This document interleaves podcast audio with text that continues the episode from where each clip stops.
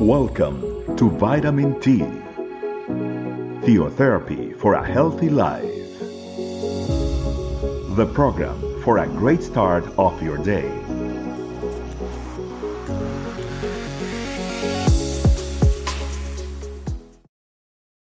Hello, family. Welcome to Vitamin T. It is a pleasure to be here with you all. Today, family, I'd like to share a topic that's called trusting only in you. And for this, I'd like us to refer to a passage that comes from Psalms chapter 143, verse 8. Let the morning bring me word of your unfailing love, for I have put my trust in you. Show me the way I should go, for you do I entrust my life. Family, what a wonderful verse.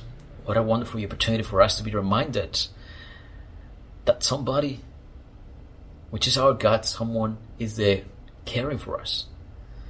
Someone is showing his love to us. And somebody definitely has control of everything that we do. Today we are being reminded, and I guess also being asked the question, who do we trust our lives? Who do we entrust our lives to? Is it perhaps what you see in your day to day? Is it perhaps your situation and your phases in life that you're facing and you're living at this point in time? A lot of times we tend to just rely on those things, and perhaps we, we just make an assumption of what the outcome of our life is based on what we're living today. And that today could mean so many things. Perhaps you know, your current financial situation. Perhaps the status of your visa. Perhaps the status of who you are as a professional. Or the status of who you actually believe yourself you are based on anyone else's everyone else's opinion. But today we're reminded that God loves us. God is there for us and He has given us a promise that He will direct our lives and that He has control of our lives if we surrender them to Him. Control it in a sense that He is the one who provides the right direction, and He is the one who will bring that uh, vision for our lives through His plans. For we know, family, that He has wonderful plans for our lives, for each of us. He's got a vision of what He would like us to, to do and to be and to achieve for His glory. So what a wonderful promise in which we understand that His love is there. His love is unfailing. His love is unconditional and infinite. But more importantly, that at the same time we can trust in Him. That no matter what you're going through, that no matter what the situation is, no matter what your current phase in life is at the moment, and perhaps you might not be happy with it, perhaps you're not satisfied with it, perhaps it's not bringing that uh, satisfaction to your life.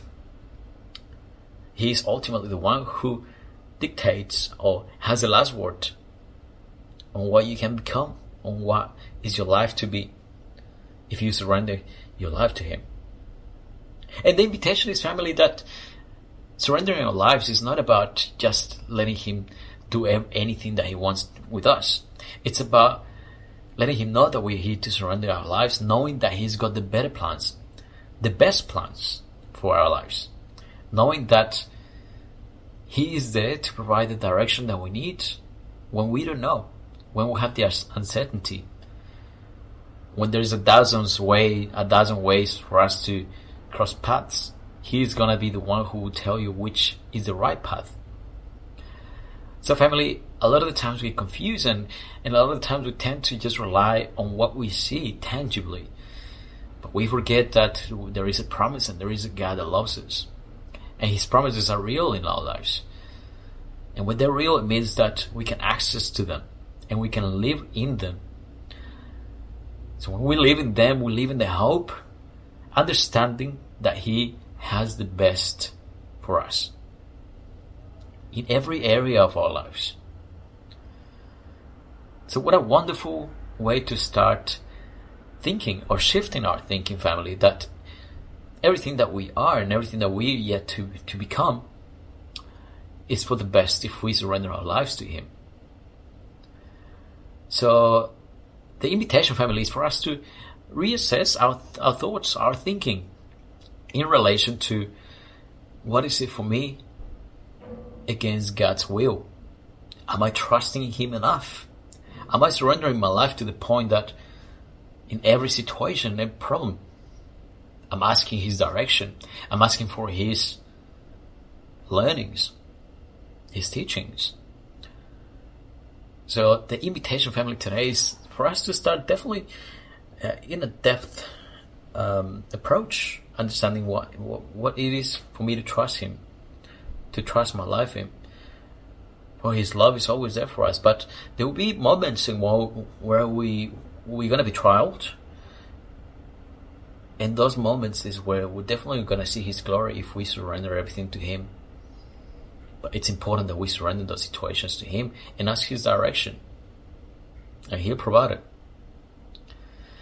So family, that is my invitation today. I invite us to start living in that love, in that unfailing love. Living trusting in our God because He's got the best for us.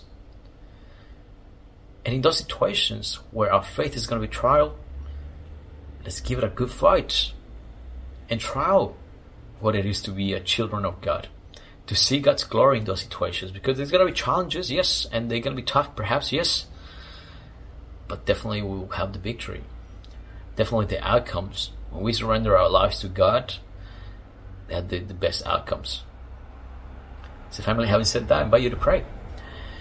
Thank you, Lord, for this opportunity that you have given us to understand your unconditional love, your unfailing love for understanding that you have control, but more importantly, you have the best options for our lives. Allow us to understand that we need to trust and surrender everything to you, Lord. To the point that even in the moments of uncertainty, we will see your glory, we will talk to you, and we'll let you know that we rely on you, God. Teach us to rely every day more and more of you, on you.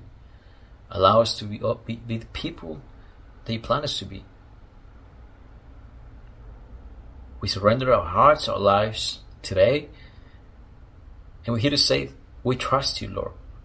We surrender everything that we are to you, Lord, because you got the best for us, and we want to do your will, and when I fall under your plans, your perfect plans. I pray, Lord, that you bless every heart that is listening to this message. I pray that you allow them to understand that you were there for them and that you love them unconditionally. Thank you, Lord, for this moment that you have given us as a family.